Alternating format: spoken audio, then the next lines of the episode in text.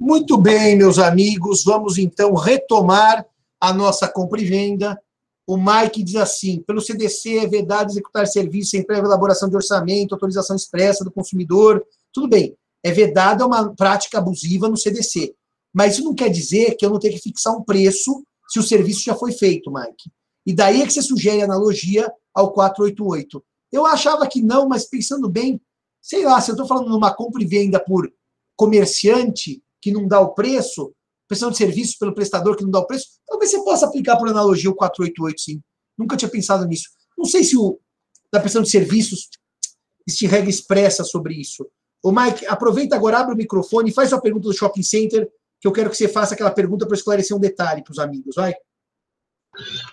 Então, professor, a questão era sobre a resolução por onerosidade excessiva, né, que você tratava do caso do, dos lojistas do shopping center, e você dizia que era um pouco difícil aplicar exatamente o 478, porque ele fala de vantagem extrema para outra parte, e o senhor dizia que as duas partes, na verdade, perdiam, né?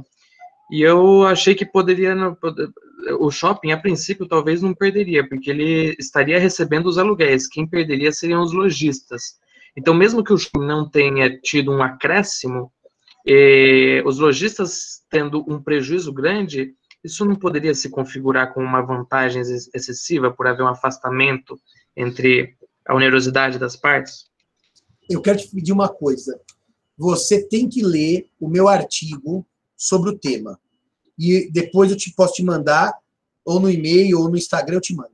Você precisa ler meu artigo, porque o contrato de locação de shopping center, ele tem o preço do aluguel fixado de duas maneiras. O aluguel mínimo, que é fixo, e o aluguel variável de acordo com as vendas. O lojista não paga um aluguel fixo. E, portanto, com o shopping aberto ou fechado é a mesma coisa para o shopping.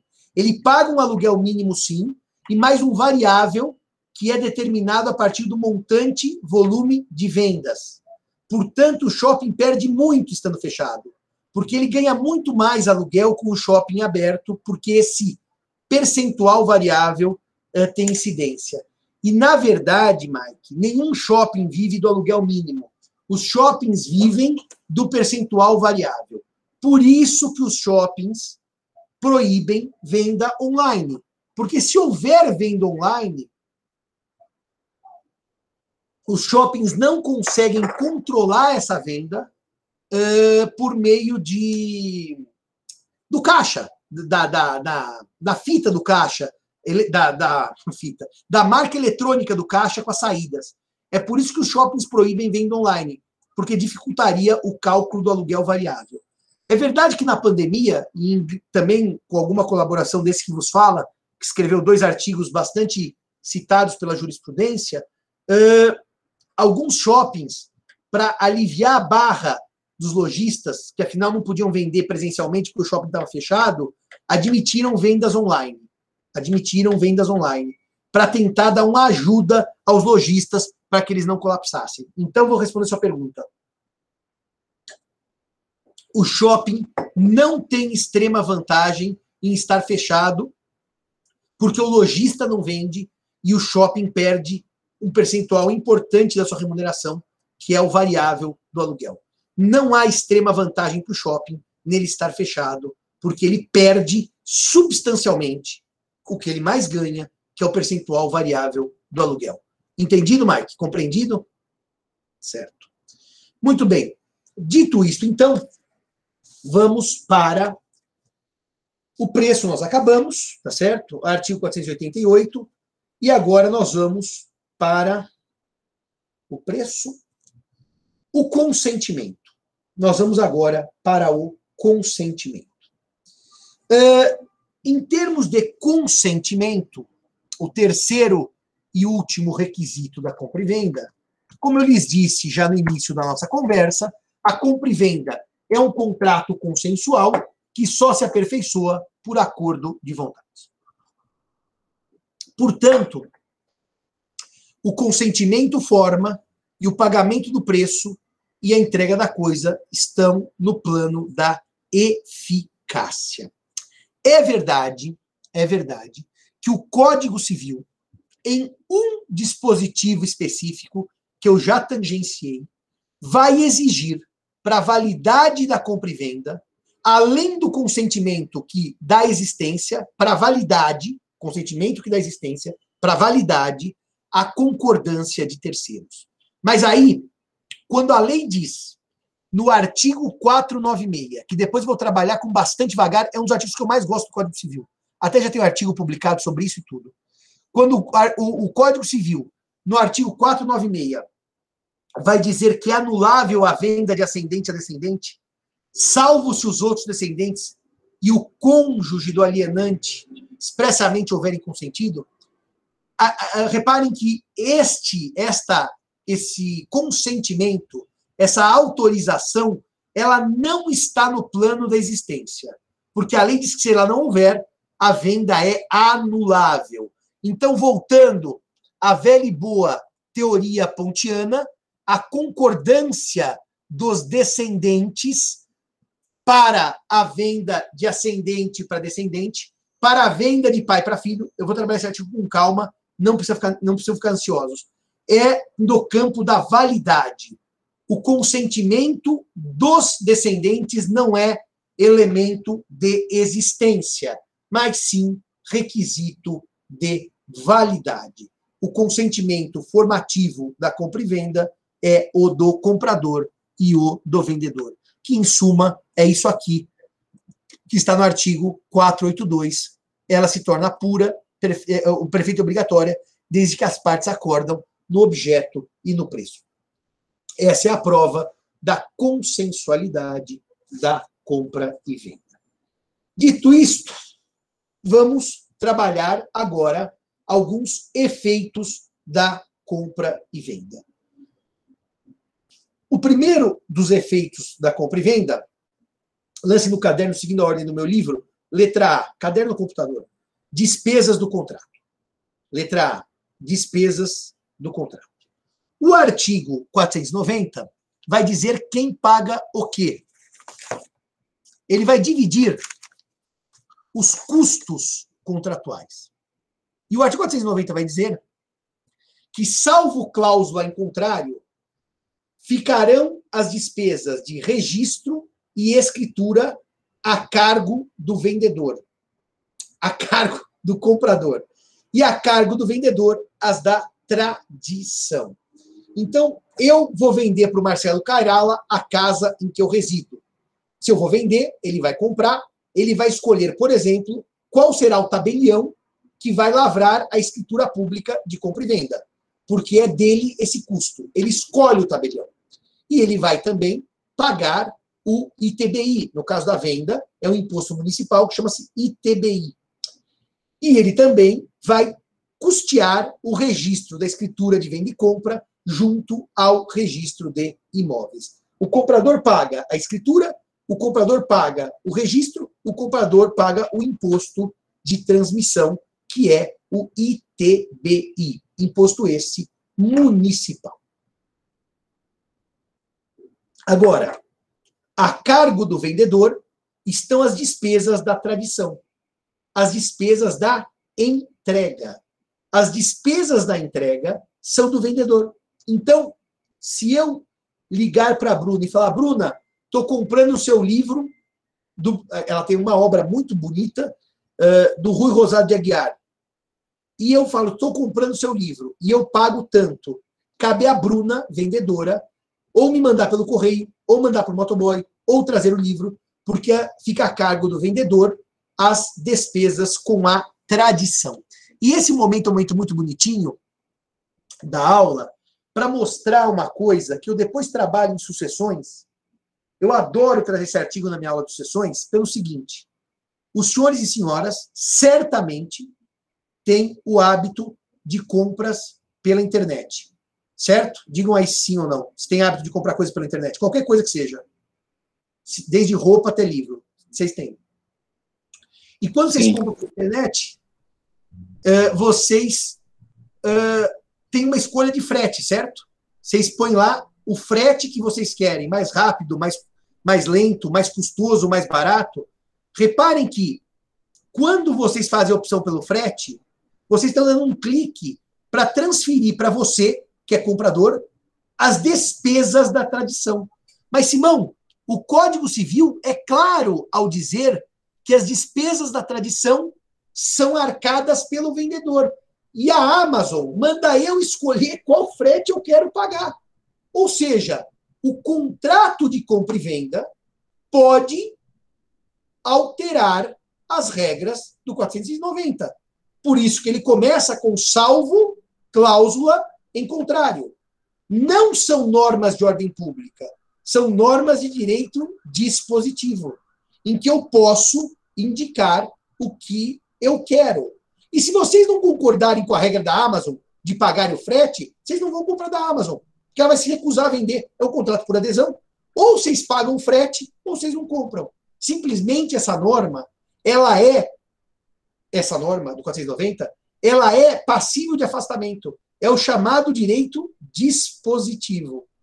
Júlia, por que você está chocada? Você achou que era você, como compradora, que pagava as despesas da tradição? Conta pra gente qual foi a última coisa que você comprou online, se for possível publicar. Se for coisa íntima, melhor não contar. Qual foi a última coisa que eu comprei, Marcelo? Livro, né? Para variar, eu só compro livro. Eu comprei aquele livro que eu mandei pro Benete, do Hacking, do, do Hacking. Qual outro livro que eu comprei? Ultimamente, o Hacking, do, eu comprei um Hacking para dar de presente do Tabuk. Compramos o Larens, que o Marcelo até comprou para mim, que veio da Espanha. Comprei um microfone. Tudo com, tudo com frete meu, né? Todas as compras na internet, a, a, o frete acaba sendo imputado hoje ao comprador. Ou seja, você não compra nada, a não ser quando o vendedor é muito bonzinho e diz que não vai cobrar o frete. Esse é um efeito da compra e venda. As despesas do contrato. O segundo efeito da compra e venda é exatamente o pagamento do preço, que, como eu lhes disse, está aqui no artigo 491.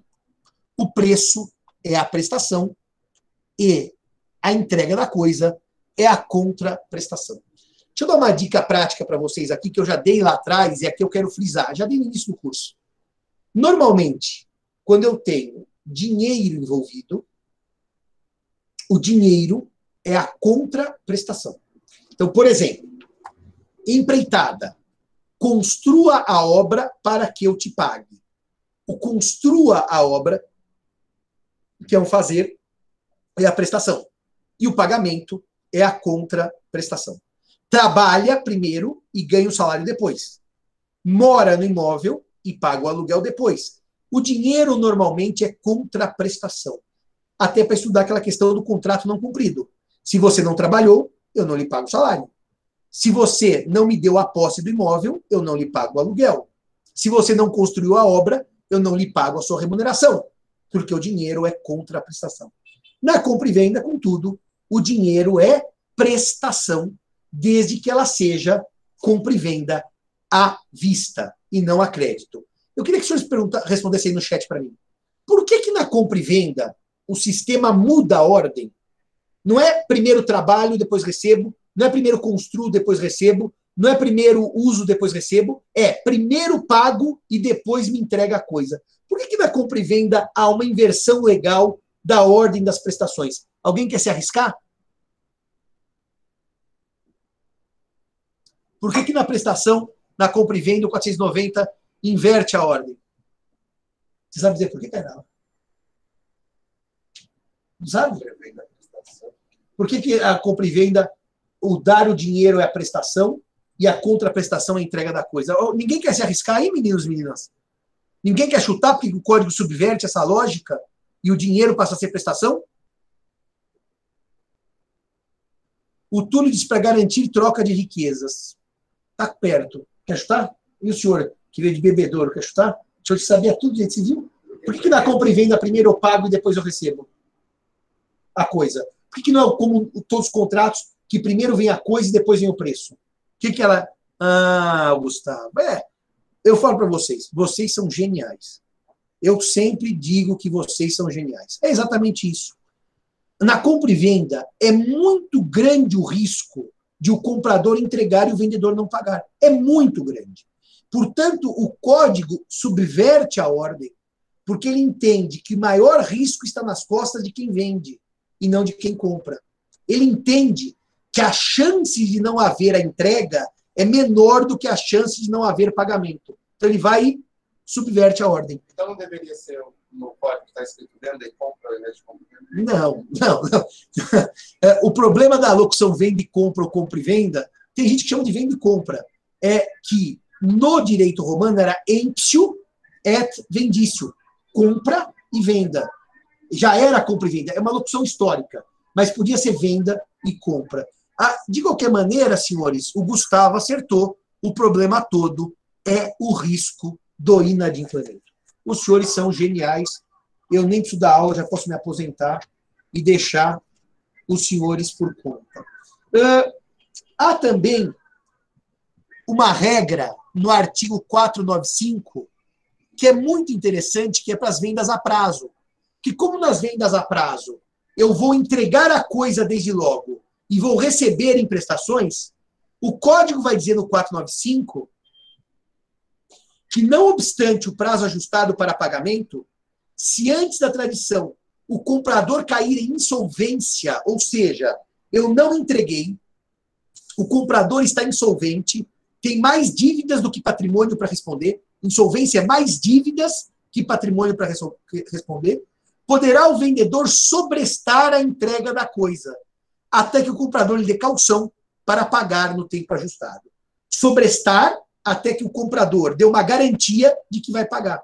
Porque se o comprador não der uma garantia que vai pagar, estando ele já insolvente, com mais dívidas do que bens, eu posso sobrestar a entrega.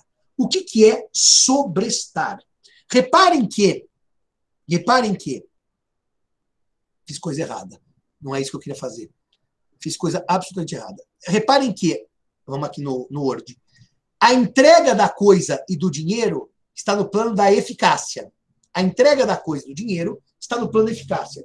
Quando a lei autoriza o sobrestamento da entrega, no fundo, no fundo, ela autoriza que eu retire um dos efeitos principais da compra e venda, que é a entrega da coisa, mesmo na venda em prestação. E daí, nesta venda a prazo, em prestações, eu vou ter direito de exigir uma garantia. Garantia que a lei não diz qual é, ela dá um gênero. A lei diz que o comprador lhe dê calção de pagar no tempo ajustado. E o que, que é uma calção? Uma calção é uma garantia representada por uma coisa móvel. A calção é representada por coisas móveis. Só uma perguntinha para os senhores, vamos ver se os senhores estão afiados mesmo. No semestre passado, em um certo momento do nosso curso, eu disse assim: se o sujeito é credor e for receber, eu não vou dizer o quê, que os senhores vão lembrar, ele tem que dar uma calção ao devedor quando receber a coisa. Em que tipo de obrigação havia a obrigação de o credor, que recebe a coisa, dar uma garantia, dar uma calção a quem entrega a coisa. Alguém se lembra em que dispositivo do Código Civil nós tratávamos da chamada calção? Calção e ratificação, de confirmação. Alguém se lembra em qual instituto nós trabalhávamos a calção?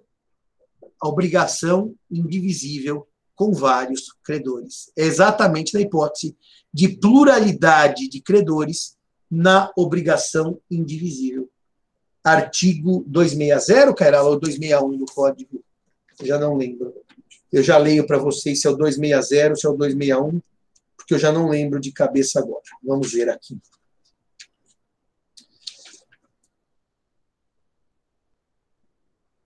Uh, exato, 260. Se a pluralidade for dos credores, poderá cada um desses exigir a dívida inteira. Mas o devedor ou devedores se desobrigarão pagando, inciso segundo, a um, dando este calção de ratificação aos outros credores. Obrigado, Gabriel, pela lembrança. Dito isto, dito isto, eu acabei de falar do preço. Então, primeiro efeito, despesas do contrato. Segundo efeito, pagamento do preço. Terceiro efeito, riscos da coisa. Terceiro efeito, riscos da coisa. Uh, nós sabemos, como eu disse agora há pouco, e já repito desde de semestre passado a exaustão, a regra que prevalece no Brasil é a regra res perit domino. A coisa perece para o dono. Logo, o caput do artigo 492 não traz grandes dif diferenças. A coisa perece para o vendedor. O vendedor tem os riscos da perda, porque afinal é dele o risco do negócio, é, o risco de ser proprietário. Portanto, é, se eu, vamos lá, estou levando o cavalo vendido a Bruna e o cavalo é roubado, a arma na cabeça rouba o cavalo. Eu perco o cavalo e não posso cobrar o preço do uh, comprador.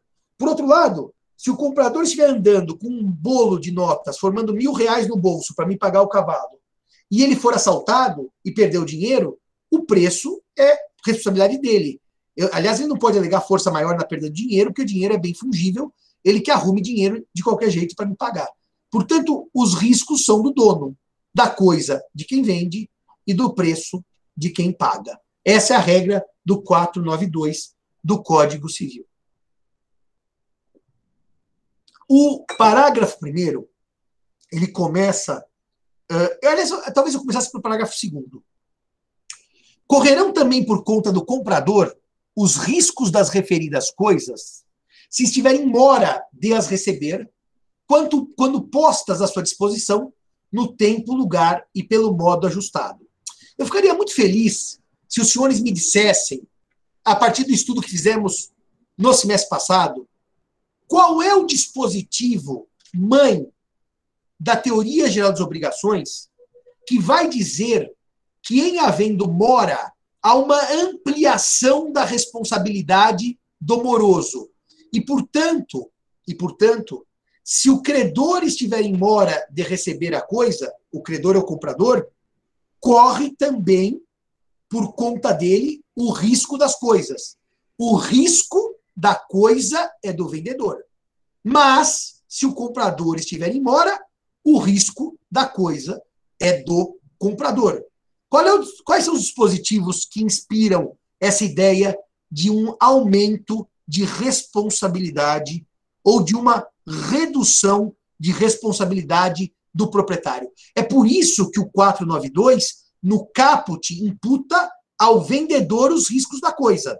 Mas no parágrafo segundo, o vendedor vai ter suavizada a sua responsabilidade, porque daí os riscos correm pelo para o comprador, se ele estiver em mora de receber as coisas. Quais artigos da parte qual artigo da parte da teoria das obrigações é a inspiração para essa regra do parágrafo 2 do 492? Deixa eu dizer uma coisa para vocês. Marcelão, você está aí hoje ou você, tá, você, você só está com a câmera aí e está dormindo? Não, bom dia, professor. Estou aqui, firme e forte. E está em casa hoje, né, pelo jeito? Não, não, hoje eu estou aqui no escritório. Já já eu tenho uma Assembleia Geral de Credores aqui para representar. Vim para o escritório. E não vai fazer almoço hoje? Não, hoje vai ser aquele dia, aquele dia que os alunos, nossos colegas aqui ainda vão ter como advogado, aquele dia que é por conta da advocacia. Melhor arroz de pato de Portugal no Brasil é o Marcelo Matos da Silveira, o homem da cláusula penal e do arroz de pato. Marcelo, qual é o artigo que inspira o 492, parágrafo 2 da Teoria Geral das Obrigações? Nossa, de cabeça, assim, eu não vou saber, não, mas deixa eu. Qual é, Carol? Ti, Henrique. Bom dia, Henrique. Qual é o artigo? É, o Henrique, que não é o Solana, já respondeu. Exatamente o artigo 400, Henrique José Ferreira, que é o artigo da mora do credor. É exatamente uma situação de mora creditores, porque o comprador é o credor da coisa. Ele é devedor do preço, mas ele é o credor da coisa. Muito obrigado, Henrique José Ferreira. É exatamente isso. Correrão por conta do comprador os riscos das referidas coisas, se estiverem mora de as receber, quando postas à sua disposição no tempo lugar e pelo modo ajustado. O parágrafo primeiro tem uma questão interessante, que ele vai dizer que até o momento da tradição, os riscos da coisa são do vendedor, porque o vendedor é dono. Todavia, aliás, eu adoro essa adversativa. Mas, porém, contudo, entretanto, todavia. Todavia que eu acho mais legal. Aliás, acho que todavia é tudo fora no francês. Acho que é. Os, os casos fortuitos ocorrentes no ato de contar, marcar ou assinalar as coisas que comumente se recebem contando, pesando, medindo, assinalando, e que já tiverem sido postas à disposição do comprador, correrão por conta deste. Os casos fortuitos, ocorrentes no ato de contar, marcar ou assinalar, que comumente se recebem contando, pesando, medindo ou assinalando, e que já tiverem sido postas à disposição do comprador, correrão por conta deste. Eu, como lhes disse, tenho toda a minha infância, adolescência e também idade adulta, que minha avó morreu, já tinha. Se minha avó morreu em 2007, eu já tinha 33 anos, que eu sou de 74, e minha idade adulta eu fui muito ao interior, fazenda, e existem algumas coisas que se marca ou se assinala ou se conta no momento da venda. É, basicamente, quando você vende cabeças de boi, você vende por unidade, então ele compra mil unidades de Nelore, raça Nelore, machos com dois anos de idade, por exemplo, ou um ano e meio para recria. Então você vai pôr no mangueiro, que é a cocheira, para quem não sabe, um monte de boi e vai passando um a um para contar mil. E quando acabar mil, os caminhões vão indo embora e vão levando os bois. Acabou mil, acabou a, a entrega. O problema é que nesse momento em que eu já estou como vendedor ali olhando, então as coisas estão à minha disposição, que eu estou olhando exatamente o, a, a, a, a, separação dos bois, a marcação dos bois que vão ser vendidos, uh, ocorre uma, aliás, isso é extremamente comum, ocorre uma briga, porque é um monte de boi junto, e um pisoteia o outro, um mata o outro, e algumas, uh, alguns animais morrem. Diz o Código Civil que nessa. Eu não estou achando que aqui tem culpa de ninguém. É um fortuito clássico. Diz o Código Civil que nessa hipótese, eh, apesar da coisa não ter sido entregue ainda, o risco é por conta do comprador, quando se tem que medir, assinalar, marcar, contar ou pesar. Também isso é muito comum quando você vende. Meu avô tinha café e ele vendia café. E o que acontecia então? Uh, na época, aliás, eu adorava aquilo. Eu não sei se vocês têm intimidade com, a, com o café.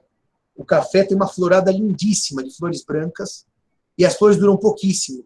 Elas logo caem e logo, enfim, segue a vida.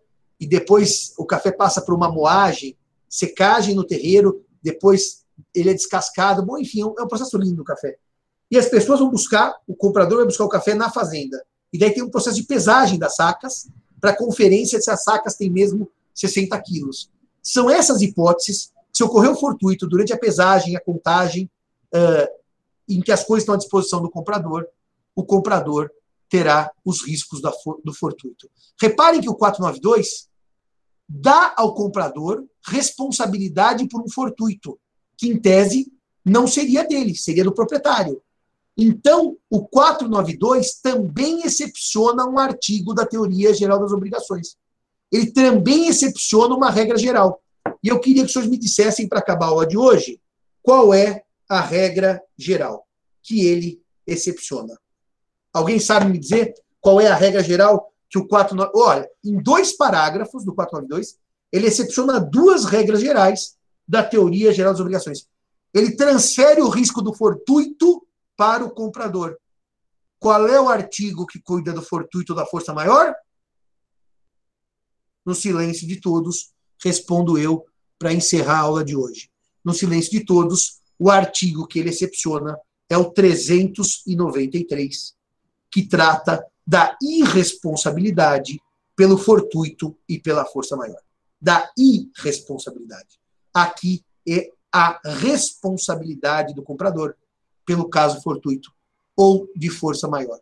Simão, a lei só fala caso fortuito, mas há um consenso na doutrina que quando o código fala em caso fortuito, ele está falando em força maior.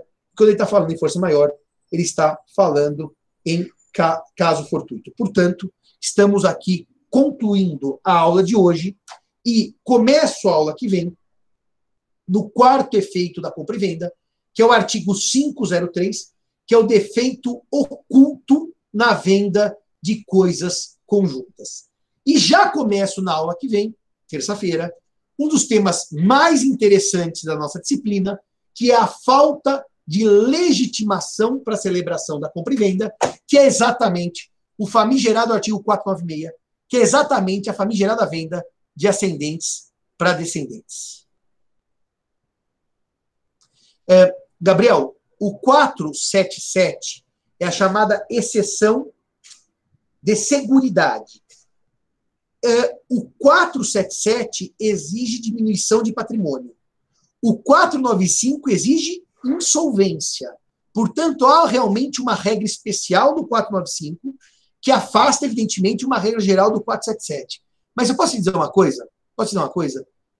Eu acho que a exceção de inseguridade do 477, ela é tão forte, ela é tão forte, que eu faria uma heresia jurídica e diria que para manter um equilíbrio contratual mínimo, eu poderia até aplicar o 477 em detrimento do 495. Mas, Simão, um é regra especial, é, só da compra e venda, 495. Um é regra geral, 477, em todos os contratos. Mas me parece que a ideia de conservação do negócio jurídico e a ideia de riscos permitiria uma subversão lógica e eu aplicar o 477 mesmo sem insolvência, só no caso de redução patrimonial significativa, que comprometa ou torne duvidosa a prestação. Você tem toda a razão, o 477, a chamada exceção de inseguridade, ou de insegurança, não sei mais. Exceção de. Não sei. Mas, de qualquer maneira, ela é regra geral, sim, e a regra especial do 495 se sobrepõe. Dito isto, meus queridos amigos, minhas queridas amigas, finita la guerra, até semana que vem, se Deus quiser, na primeira semana de novembro, no dia 3. Bom feriado na segunda, os que forem estudar, que estudem, os que forem descansar, que descansem, os que forem ver filmes, que vejam filmes, e os que forem ouvir boa música, que ouçam boa música. E os que não forem fazer nada disso, que estudem direito às obrigações e dos contratos. Beijo a todos, beijo a todas. Obrigado, boa tarde. Estava saudoso de encontrar os senhores. Quem sabe encontramos os senhores presencialmente o ano que vem, se Deus quiser. Ah, os 12 trabalhos de Asterix. É, eu, se fosse você, Lucas, assistiria Asterix e Cleópatra, que para mim é, aliás, é o segundo livro, ou terceiro, na, que o Goscinny escreveu e o Derzo desenhou, para mim é uma preciosidade Cleópatra e Asterix, tá certo? Ah, já vi quando era menor. Você ainda é uma criança, né, Lucas? Deve ter quanto? 18 anos? Quando você era menor, então você tinha 6, 7 anos. Dá para ver o filme de novo, tá bom? Beijo no coração a vocês todos e todas e até uma próxima, se Deus quiser.